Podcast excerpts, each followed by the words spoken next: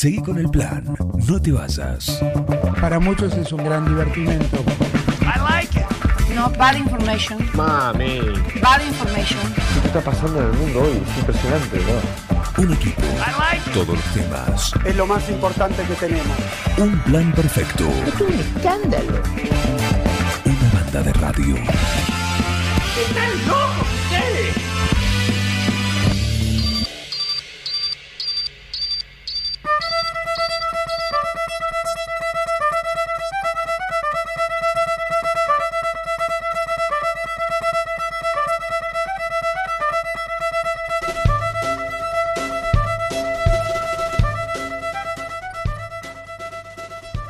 que tocas el violín, Vélez? Pero qué lindo, ¿no? Qué lindo, ¿no? ¿Cómo suena? ¿Cómo suena ese violín? ¿Cómo suena? ¿Qué ¿Eh? día? ¿Qué ¿Quién es? día? ¿Conocés quién es? Eh, ¿Será Irene? ¿Irene? ¿Será Irene Cadario? ¿Irene es tu violín ese el que suena? ¡Ay, qué emoción! Sí, es mi violín, qué lindo mimo que me han hecho para Ah, empezar. Yo leí ahí chiquitito en una nota que, no, en- en- no tuya, sino de una violinista, que el violín era la voz de ustedes. Así que qué mejor que presentarte con, con tu música. Irene Cadario, bienvenida a Un Plan Perfecto. Muchísimas gracias, bueno, bien, gracias por, por este, darme esta, esta introducción escuchando mi propio violín y por invitarme a compartir con ustedes un ratito de charla. María, Juan, un gusto enorme. Por favor, estamos con Miguel también acá, eh, parte Miguel. Del equipo de, de Un Plan Perfecto. Así que un gusto charlar con vos, una talentosa. Yo voy a abrir el juego, si Sí, me permitís. por supuesto, por Porque yo veo la descripción. No sé si vamos a hablar, creo que con la violinista, pero también podemos hablar con la zapatera, la astróloga y docente. Bueno, todo eso junto, Todo sí, junto. zapateadora, zapateadora. Zapateadora, y- perdón, zapatera no, Sí, zapateadora. Sí, sí. Y, y tengo, sí, todo eso junto. Bueno, todos somos, ¿no? Muchas cosas a la vez. A veces eh, determinadas situaciones son más interesantes para charlar o vienen al caso, digamos. Creo que hoy vamos a, a tomar una de estas ramas mías y Por vamos a profundizar por ahí. Pero también eh, hablando de lo que sea, está todo eso junto hablando por mí.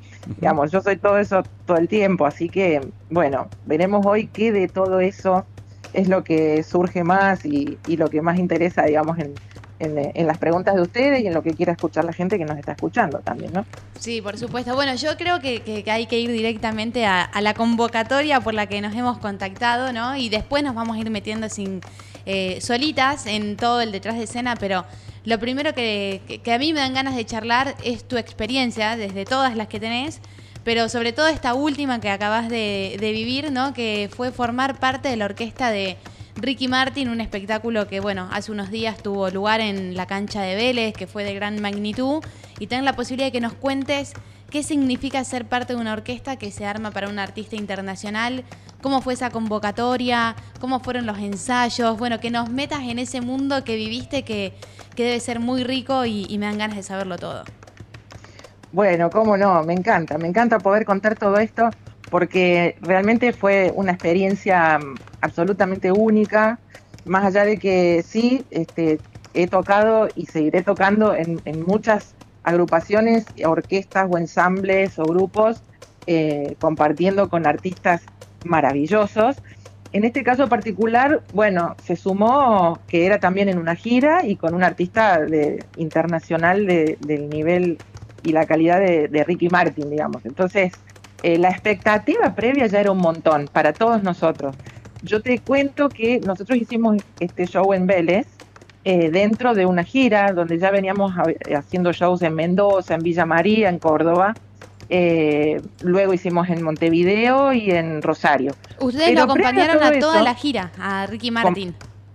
Sí, toda la gira con él. Bien. Eh, pero previo a eso, ya, ya eh, habíamos hecho en noviembre del año pasado tres shows acá en Buenos Aires, en el Movistar Arena, con Ricky Martin, y se había formado esta orquesta para esos shows, sin saber nosotros que íbamos a tener mm, tres meses después una gira con él. Entonces, en mi caso, digamos, muchos de esta orquesta, te cuento un poco cómo se armó, cómo Sí. es que se forma Sí. esto que vos me preguntabas. Este, bueno, a, a- a instancias de Tomás Balícora, que fue quien organizó toda esta orquesta en, en noviembre del año pasado para, para acompañar a Ricky Martín. Eh, Tomás Balícora fue el organizador, digamos, acá en Buenos Aires, el primero que dijo, bueno, va a venir Ricky Martin, armo la orquesta, se encargó de coordinar todo eso y a través de él, mm, Julieta Abril, que es una violinista que formó parte de la orquesta y que fue quien nos fue convocando uno por uno de los músicos.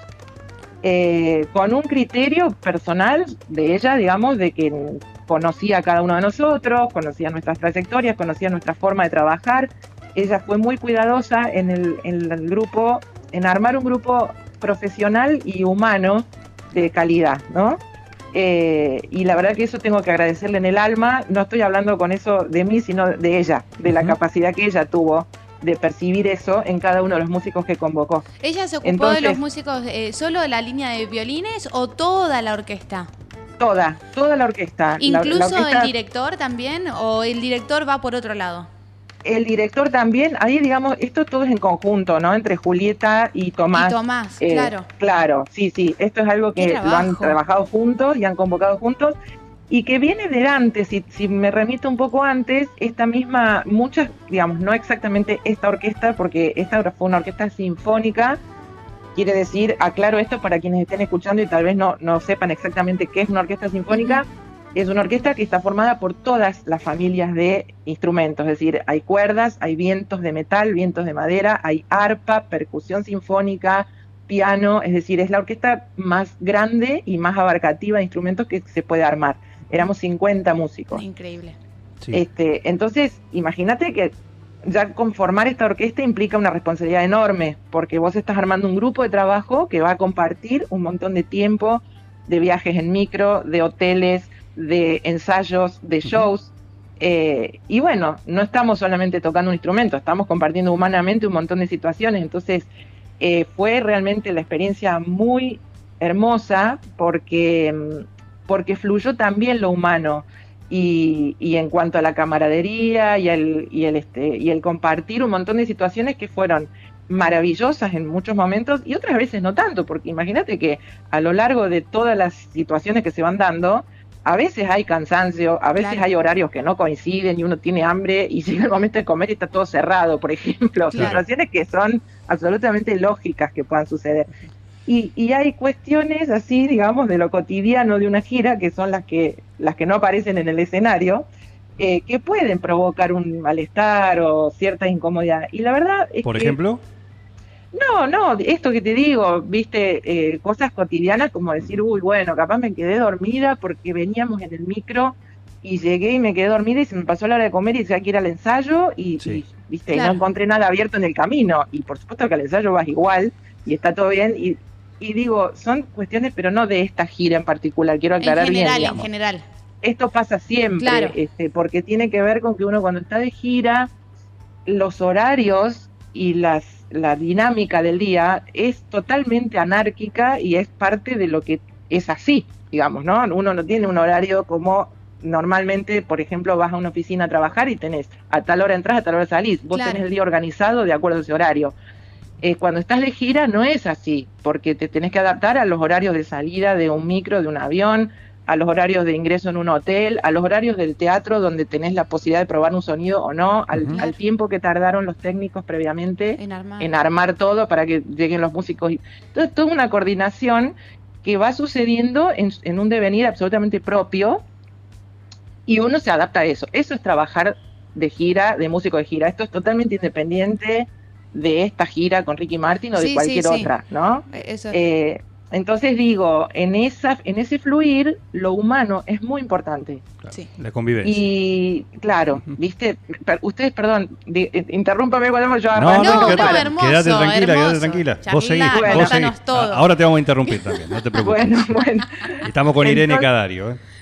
Perfecto, bueno, entonces lo que digo es que el doble mérito que tuvieron Tomás Balícora y Julieta Abril, violinista integrante también de la orquesta, como ayudante de Tomás en la coordinación y en la convocatoria de los músicos, eh, fue que el grupo humano que armaron, además, o sea, desde ya el grupo profesional, que, que toda gente de, de trayectoria y nivel para, para a la altura de lo que se, se tenía que hacer. Pero además, hum- humanamente, eh, fue un placer, fue un disfrute total, hubo una eh, unas ganas de estar bien y de disfrutar, eh, que bueno, no siempre pasa y no tiene por qué siempre pasar. En este caso Sí. se dio. Se dio, claro.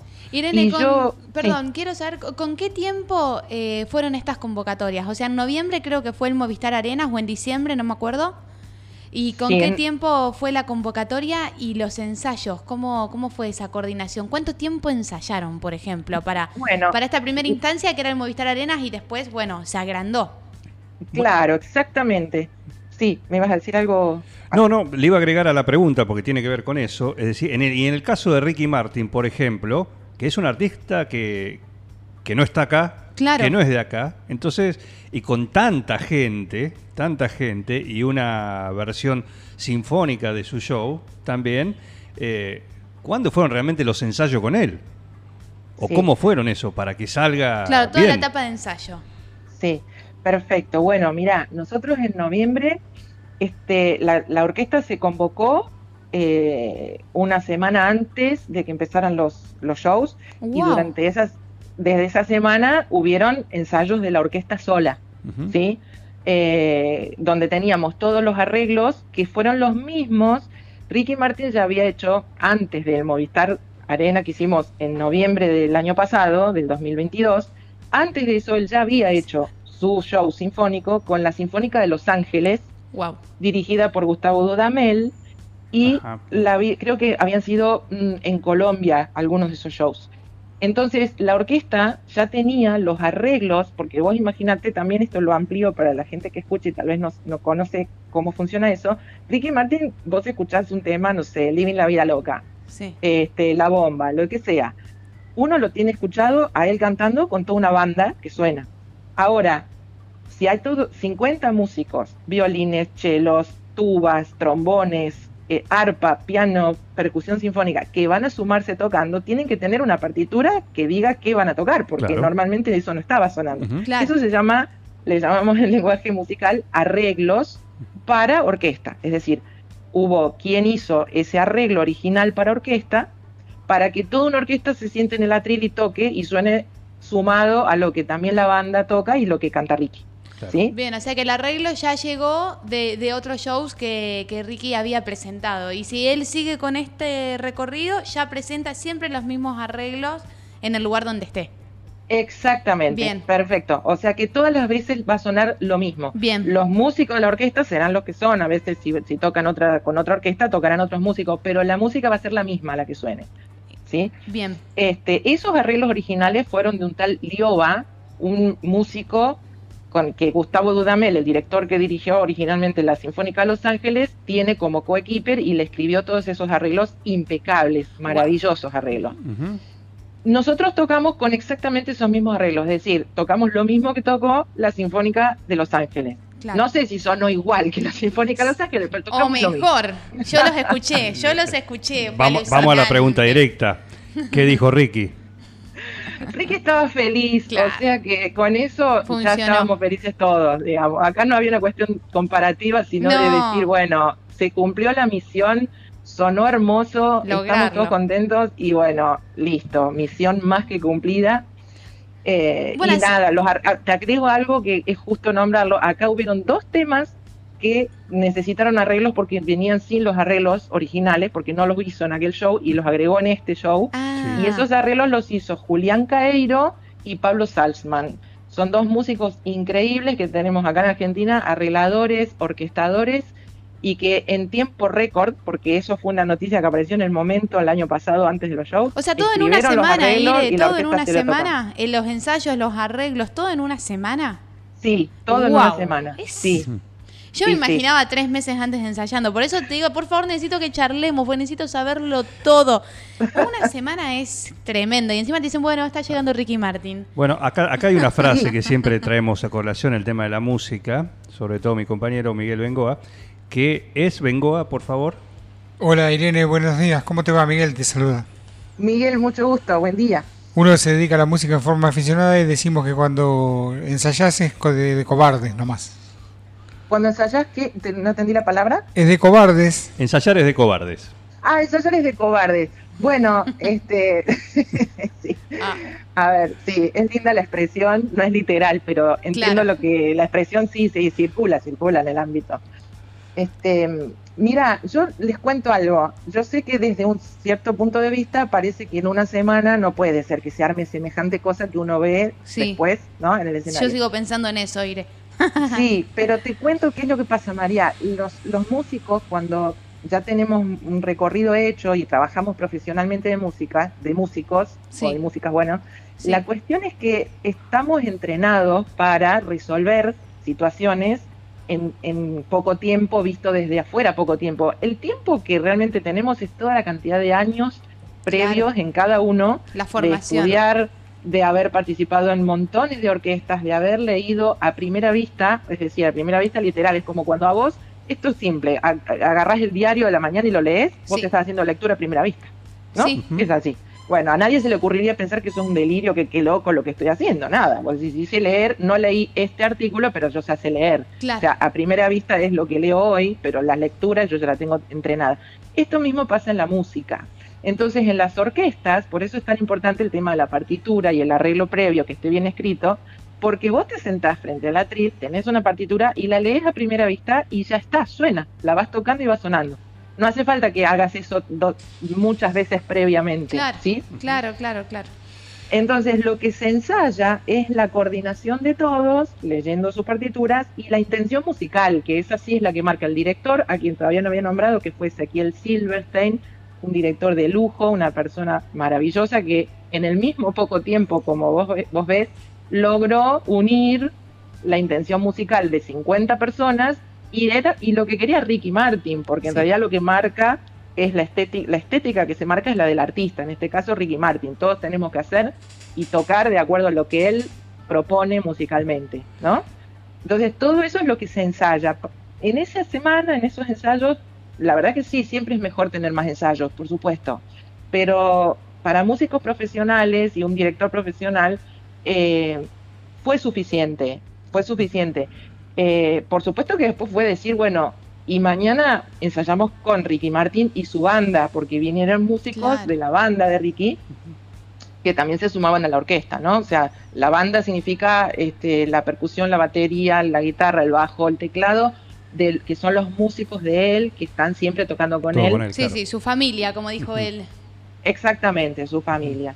Eh, que ahí estaba como director musical de esa parte de la banda, David Cabrera, que también un capo capísimo, que tenía todo tan claro y lo transmitió tan claro a nuestro director, a Ezequiel Silverstein, que las cosas fluyeron. O sea, hay un cierto, ha- hay un cierto nivel de trabajo en donde eh, si todos estamos haciendo lo que tenemos que hacer y con la atención y la concentración y la experiencia previa, el tiempo se reduce, se puede lograr en poco tiempo algo de muy buena calidad. Irene, ¿cómo es el manejo tecnológico? Eh, el violín es un instrumento chiquito y cómo se hace para reamplificarlo a los niveles de un estadio. Bueno, toda la orquesta sinfónica estuvo amplificada con cada instrumento, cada uno éramos 50, así que son 50 micrófonos, cada uno con un micrófono Wow. puesto en su instrumento. Impresionante esa consola. ¿Quién? Nah, Sí. tremendo. Eh, Sí. utilizaste, te vemos en, en algunos videos con violines eléctricos, pero no, no estaba permitido, digamos, esto. Bueno, en este caso no, porque yo ahí estaba cumpliendo una función dentro de un grupo que ya tiene una identidad. Y Una orquesta sinfónica, per se, no tiene instrumentos eh, de fila, quiere decir, no somos un solo violín, éramos mm, como 12 o 15 violines. Eh, entonces, cada violín se llama violín de fila, ¿no? Eh, el violín de fila, que alguno sea eléctrico, el violín es el violín acústico, eh, digamos, el que, el que pide esa sonoridad. Si yo hubiera tocado por ahí en la banda, ¿no? Y, o, a- o- o como un, un instrumento más de la banda de Ricky, o Claro. haciendo algún tipo de solo, a lo mejor ahí sí hubiera sido interesante tener un violín eléctrico porque a nivel volumen resuelve muchísimas cosas. Claro. Pero en este caso, por eso, digamos, vos me podés ver tocando el violín eléctrico, que tiene que ver con que la circunstancia lo, lo habilita. Aquí no. Eh, pero teníamos micrófonos, ¿eh? Sí, sí, estábamos claro, todos todos microfoneados. amplificados, qué Claro increíble. sí. Qué Sí, sí, trabajo sí, de sí. sonido, bueno, de puesta, de iluminación, de show. Yo- Atriles, luces. No, lo que vi fue alucinante. No, no, te, digo, no, no. te digo algo, merecen un aplauso especial y, y particular y único, todos los técnicos que arman eso que uno ve. Nosotros los músicos llegamos a donde, qué sé yo, estamos de gira, ¿no? Este, bueno, hay que estar en el teatro, en el escenario, en el teatro, en el estadio, donde sea el show, a tal hora para probar sonido. Nosotros vamos ahí. Pero seis, siete, ocho horas antes estuvieron los técnicos desde ese momento armando todo eso para que nosotros podamos llegar y tocar. Armando desde el escenario, literalmente, poniendo las sillas, poniendo a- los que armaron toda la estructura, porque en un estadio no hay un escenario, o sea que se arma toda esa estructura, ahí se arma como una semana antes. Sí. Eh, Y en el día, bueno, los técnicos que van viajando también con nosotros son los que más trabajan, son los que, Sí. digamos, son los que más horas están dedicados al, al trabajo, digamos, en cantidad de horas, por lo menos me Y refiero. en a un momento en, en Vélez Ricky eh, agradeció porque recordemos que nos tocó un día de 38, 39 grados de calor y toda la técnica y todos trabajando a la intemperie con esas temperaturas. Digo que no es menor eh, No, estar no. haciendo ese trabajo, Sí, no, no. es menor, realmente tiene mucho valor, mucho. Mucho valor porque sí fue terrible el calor. El calor era algo que no se puede describir todos los que los que estuvimos ahí lo sabemos. Y, y ellos están igual o sea calor tenemos todos viste Sí, pero ellos están ahí llevan traen suben cargan cosas se cuelgan de una Sí. escalera se suben a una estructura eh, viste van a buscar una cin- caminan cuadras y cuadras y cuadras porque el estadio es gigante y por ahí tienen que ir a, a chequear el sonido en la otra punta.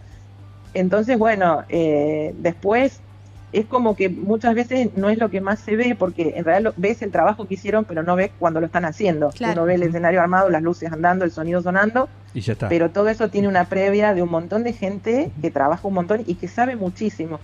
El, eh, yo no, lamentablemente no me acuerdo el nombre del sonidista Uf. que trajo, que vi- el staff de Ricky Martin vino con su sonidista, que es uno de los tipos más capos del mundo Ah, que manejó eh, esa consola y que hizo un sonido que no, tampoco me acuerdo ahora cómo se llama la técnica, pero es una- hay dos lugares Ah, no te acuerdas de nada, donde se Irene. trabaja así. ¿eh? No te acuerdas de nada, Irene, al final. No me acuerdo de Al final nada, fuiste, tocaste y nada más. Martin, nada más, ¿entendés? Y lo que pasa es que teniendo de Ricky Martin, no, pero es- mira, yo no sabía que el sonidista era de Ricky Martin. Y Claro, había- Sí. sí, lo lleva eh, él. Era así, sí. Sí. Fue todo un trabajo en conjunto con mucha gente de acá y gente que trajo él, pero eh, el sonido en Vélez lo hizo, y fue un sonido envolvente, Increíble. en- no sé, ponerle, estamos acostumbrados al sonido estéreo, uno sabe lo que es el estéreo, ¿no? Dos canales, dos parlantes, dos cables, listo. Esto era algo que tenía como 70 estéreos, no sé, o sea, Mm. tenía una, eh, fue un- es- me lo comentó uno de los músicos de la banda de Ricky, que me explicó todo esto, y por supuesto como no es mi métier profundamente, conozco muchísimo porque trabajo junto con, pero no conozco en profundidad porque no es lo mío, así como me lo explicó, así me, me, me quedó, eh, con- en, Claro. en- en titulares nomás, no me Sí, acuerdo, sí, pero sí, muy bien, te puedo decir que era el sonidista, fue era, era un tipo que, que, no sé, hace shows para dos o tres personas en el mundo, porque es el mejor y tiene una técnica increíble, y te imaginas que sonar 50 músicos más toda la banda, que eran como 8, más Ricky, y que todo eso suene y se escuche y se entienda, es un trabajo increíble. Por supuesto, estamos con Irene Cadario compartiendo esta charla y la aprovechamos unos minutos más. Y vos decías, haces toda esta experiencia, toda, todo lo que relataste recién de lo que fue esta, esta gira, ¿no? Ser parte de esta gira, de esta especial sinfónico de, de Ricky Martin, y que todo fluyó, que todo lindo, flores para acá, flores para allá. Pero tenés una carrera enorme, has tocado con un montón, ¿sí? Eh, y de distintos estilos, porque ahí vemos también que eh, has hecho experiencias, por ejemplo, con, por un lado, Lito Vitale, también con Eruca Sativa, ¿sí? Palos totalmente distintos, totalmente distinto a lo de Ricky Martin. Eh, y bueno, una pregunta es por un lado, ¿te gusta esto de, de la exploración de distintos estilos con el violín, con tu instrumento?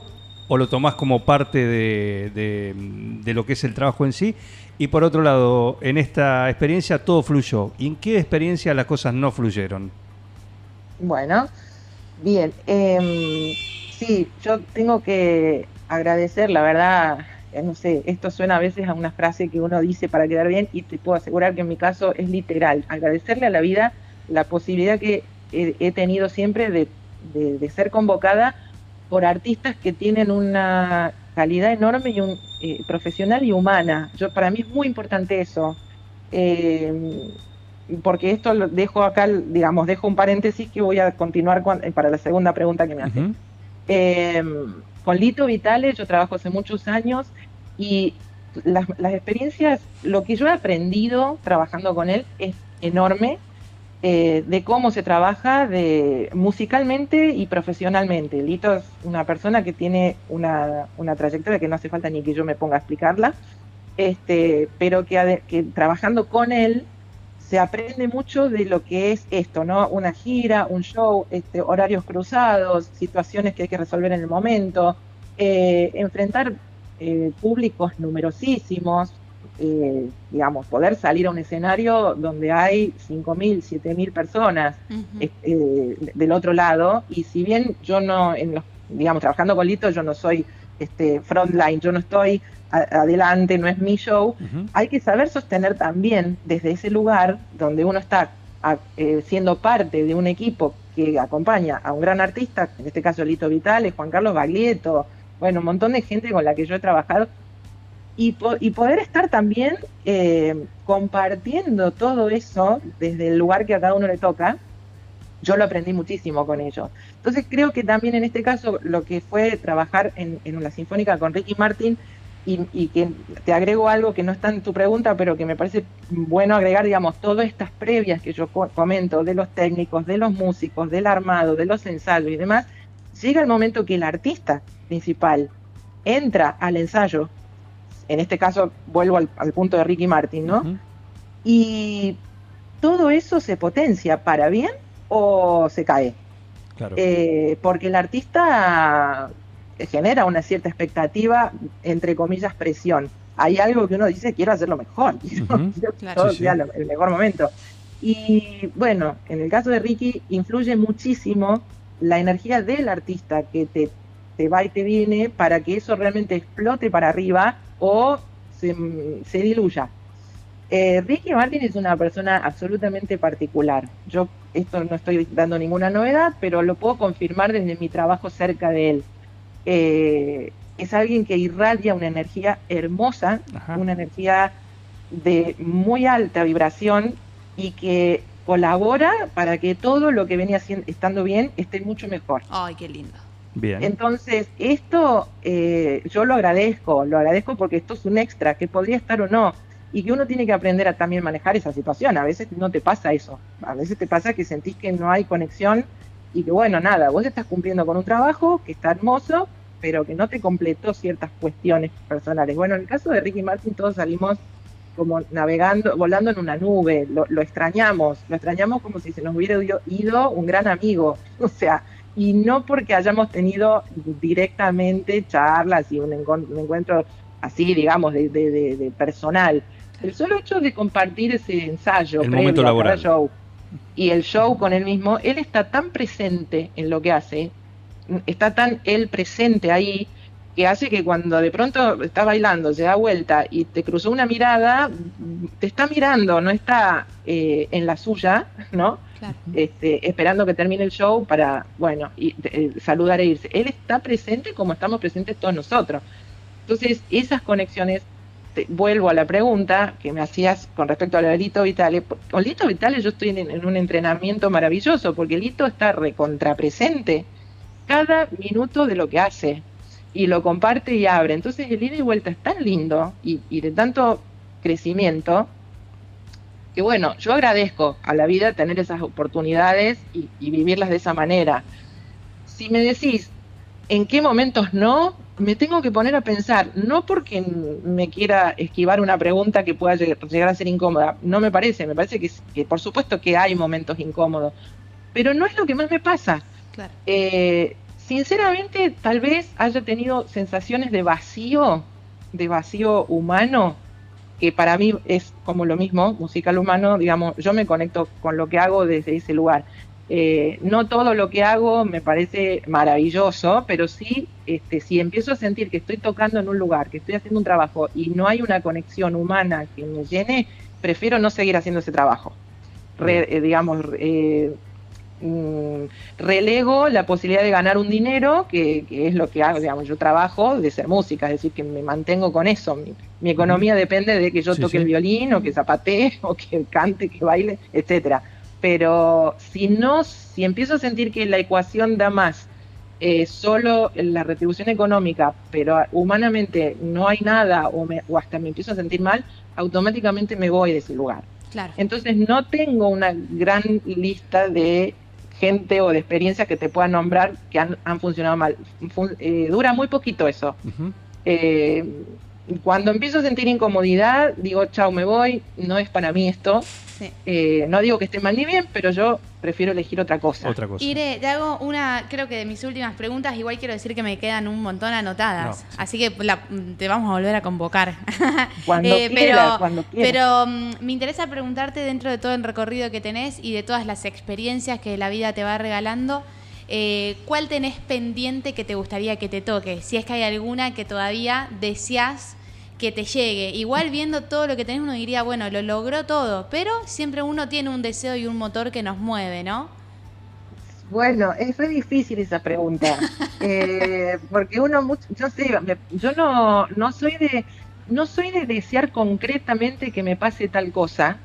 Mirá que muchas veces me siento a pensarlo. Ah, bien. Porque digo, viste que dicen que hay que visualizar y entonces se te sucede y no sé, digamos, hay como toda una, una posibilidad de pensamiento Sí. que uno, bueno, y yo me pongo a veces digo, a ver, voy a visualizar lo que quiero y empiezo a dar vueltas porque yo no sé lo que quiero. No, pero No quizás es visualizar. algún artista que te gustaría, algún teatro, algún espacio, al- algún lugar en el mundo que vos digas. Sí. Pero bueno, tal vez no. La, la experiencia te va dando todo lo que te hoy te llena y te permite seguir andando. Es que me, me pasa por ahí. Claro, me sí, pasa sí, lo eso. entiendo. Me, yo te, si me pongo a ver, digo, jamás pensé que iba a vivir las, las cosas que he vivido musicalmente. me que me llame Lito Vitale para trabajar y estar años trabajando con él, con Juan Carlos Galieto, que nada, los amo, los, los adoro, los admiro, les agradezco. Eh, Lila Downs en un momento hizo una gira en Argentina y me convocaron para tocar y zapatear en el show de Lila Downs. Si te tengo que decir, Claro. ese momento yo fui la persona más feliz del planeta. Tocando el violín y zapateando. Son dos pasiones que tengo y se pudieron dar en un show donde eso cuajaba. No es muy común que eso pueda quedar bien normalmente en, en muchos ámbitos, digamos, que tenga sentido hacerlo. Y ahí sucedió, pero no era algo que yo estaba esperando que me pase. No, Simplemente no, no. me pasó. Y, y esto de Ricky Martin fue algo que también me, me sucedió y que digo, me encantaría seguir tocando y que me vuelvan a llamar y que volvamos a hacer shows con Ricky Martin. Eh, medio que me pasan cosas y que, y que ahí digo, qué hermoso es esto. Digamos, mi estado natural es de una apertura Sí, a claro. que pasen estas cosas. Pero no tengo muy direccionado tal artista o tal situación. Bueno, me encanta tocar es- el violín y me encanta zapatear y ojalá me sigan llamando para eso. Irene, una curiosidad como última pregunta. ¿Te guardaste la partitura? La partitura, ¿Qué guardás? ¿Qué guardás? La- la ¿sabés qué enmarcás? me guardé? No, no, me guardé eh, las acreditaciones que nos dan al- en todos los shows. Vos tenés que tener una acreditación que es como una tarjetita plastificada que te la colgás en el cuello como un collar que a- hace que vos puedas andar por todos lados sin que te pidan quién Sí, documente quién sos, digamos, no, tenés, no hay acceso libre, ¿no? Claro. La acreditación de Ricky Martin la tengo colgada en mi estudio con la foto de él y dice Ricky Martin Sinfónico Orquestra y es, eh, es mi trofeo. que Lo tengo ahí. Como tengo así también la de Lila Downs, tengo la acreditación, tengo una, un brazalete de Say No More cuando hicimos un concierto para el, los- el cumpleaños de los 70 años de Charlie y yo ahí hice un solito con el violín eléctrico y teníamos un brazalete de Say No More y lo tengo, o sea, mi, tengo una fotito con, con Lito, con Juan en un show. Eh, tengo mis pequeño, mi pequeño altar este, Claro. que, que vendría a ser mi currículum. Yo creo que tendría que sacar una foto y Ah, ese es mi currículum. Y Y, sí. ya está. Muy bien. Irene, la verdad un gusto enorme y como dijo recién María, eh, quedan muchísimas cosas para poder charlar con vos. Si puede ser en algún momento podremos, tendremos una, una segunda vuelta sobre esto. Sí. Pero me gustaría que cierres, porque vamos a cerrar eh, escuchando un tema de la Irene Cadario Banda y justamente eh, que vos digas qué es lo que te reservás para hacer, porque tocas eh, siempre para otros, como es el músico profesional, pero en general tenés la posibilidad de tener tu lugar, el tuyo. Y cuando tenés acá la Irene Cadario Van, eh, ¿para dónde vas? Bueno, ahí toma el- diferentes rumbos. A mí lo que me gusta, digamos, compongo también, compongo música. eh, el Irene Cadario Banda fue un proyecto donde lo plasmé en un disco que fue donde aparecí como compositora también, digamos, violinista compositora. Y hay un video que es la música que escuchábamos recién, es de un video que está por ahí por YouTube para la gente que lo quiera ver, en donde también zapateo. Yo ahí siento que fui lo más eh, yo mm, posible, ¿no? Es mi, es mi tema, mi- yo tocando y yo zapateando. O sea, dentro mío hay una idea, un concepto que pude plasmar en ese video. La banda eh, seguirá los rumbos que siga. Hoy en día yo no estoy teniendo mi proyecto personal activo, eh, pero es algo que existe y que va a tomar su protagonismo en el momento que sea, digamos.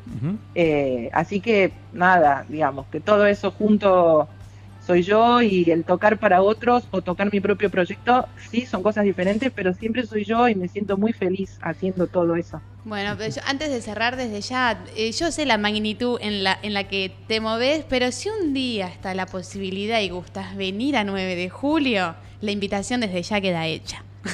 Ay, por Dios, qué alegría, qué honor. Yo no, ¿cómo no, no sabría con qué convencerte, pero, pero bueno, la invitación hay que dejarla hecha, por supuesto, y abierta para que sepas que hay una ciudad que le encantaría recibirte y ahí estaríamos sin lujo, dudas en primer fila, sin dudas. Por Dios, yo, mira, eh, la ciudad amo 9 de julio. Tengo gente muy querida, de Ajá. verdad, de años de la vida. Voy a nombrarlo porque seguramente si no están escuchando el programa, cuando escuchen el podcast, Lo van a lo van a oír. Muy bien. Eh, Anita, Ana Verde Sí. y toda su familia, Nuri, sus hermanas, su mamá, su papá, todos estén donde estén. Algunos están por acá, otros están en el éter y están todos acompañando. Sí. Eh, Fernando Pisano, que tiene un espacio de cultura, eh, no sé si sigue activo ahora, pero yo he ido a 9 de julio con la banda, con esa misma que estaban escuchando ustedes. eh, creo que ya no me acuerdo si fue el año 2017, por ahí. eh, fuimos a tocar eh, al- a, la esquina de. Arte y Cultura. Exactamente. Y fuimos recibidos tan hermosamente. Literalmente yo fui recibida en la casa de Clara Marini, que me alojé ahí, Sí. que me- a la mañana me recibió con una mermelada casera que había hecho, no sé. Es habitual a ella en eso. Sí, Es- a eso yo- sé. na- claro, viste, yo del 9 de julio tengo así personas y recuerdos hermosísimos y he estado siempre yendo, digamos, este, a, a- a tocar o bueno, nada. De El- el- visita. conozco. Eh, Cecilia Loyoco también es una amiga de 9 de julio, una Ajá. escribana amiga que vive acá en Buenos Aires, y- pero ahora se ha vuelto a vivir a 9 de julio y también. Sí. Así que bueno, ahora sumo a ustedes Por tres como supuesto. Nos tenés que sumar a la lista. queridas, conocidas, a las que voy a ir a conocer en persona cuando vuelva. Y bueno, capaz que voy a tocar algún ¿Cómo día, no? ojalá. ¿Cómo no? Pero cómo no, cómo no. Bueno, Perfecto, bueno, eh, muchísimas gracias. Muchísimas gracias. Gracias por la por experiencia. este por estos minutos eh, muy muy valiosos eh, para poder charlar con vos Irene eh. la verdad un gustazo eh. y vamos a cerrar con vos también eh, Bueno. con paisana ay, qué lindo. Bueno, muchísimas gracias a ustedes. Me han dado una alegría enorme, sobre todo escuchar este, la música que, que me parece que eso es un, un regalo y un mimo que no, no esperaba. Así que Por mil favor. gracias. un gran Un abrazo saludo enorme. y muchísimas gracias eh. Gracias. Qué lujo bien Vélez eh. Qué bien tremendo. Así empezamos marzo. no no y muy bien y además justamente valió esto de pasar la columna de día eh. Sí, sí, sí. Es que yo lo sabía. Cuando, cuando hablé y vi la posibilidad de que íbamos a poder charlar, dije, es ella. es ella Es ella. Es ella, es María Vélez y su columna acá. Eh, arrancó marzo con todo, ¿eh? arrancó la temporada 2023 de Detrás de, de escena, su columna en un plan perfecto, con todo. Dayu, Cadario. Y vamos a ver. ¿Qué será la semana que viene? viene? Ah, el miércoles se van a enterar. Gracias, Vélez. ¿eh? Gracias a ustedes.